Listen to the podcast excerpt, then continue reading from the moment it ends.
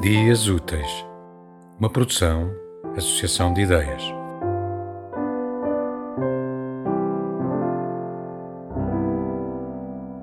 Mais um. Um sem razão. Mas já que os outros se colocam as questões dos outros e lhes respondem com as palavras dos outros, e não há outra coisa a fazer senão escrever como os outros, e hesitar, e imitar, e buscar, e rebuscar, não encontrar e chatear-se e dizer que não serve para nada. Mais valia ganhar a vida, mas a minha vida já tenho, a minha vida não preciso de a ganhar. Não é de todo um problema a única coisa que não é. Os problemas são tudo o resto. Mas já todos os colocaram? Já todos se interrogaram sobre os mais ínfimos assuntos. E então, para mim, para mim, o que é que sobra? Apanharam todas as palavras cómodas, as palavras boas de efeitos sonantes, as espumantes, as quentes, as grossas, os céus, os astros, as lanternas e essas brutas vagas surdas que raivam rudes rochedos rubros. São demasiados gritos e trevas, demasiado sangue, sexo a mais, demasiados rubis e ventosas. E então, para mim, o que é que sobra?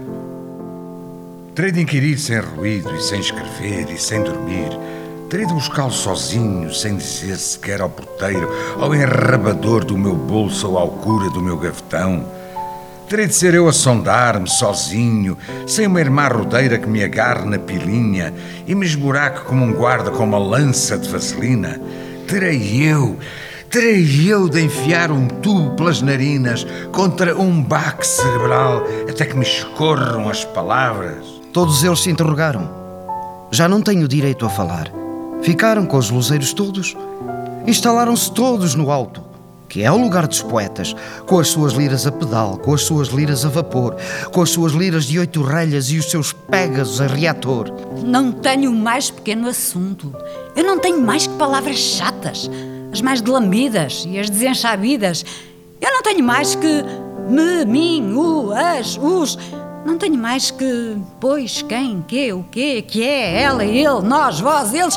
Como é que querem que eu faça um poema com palavras destas? Pois tanto pior que eu não faço.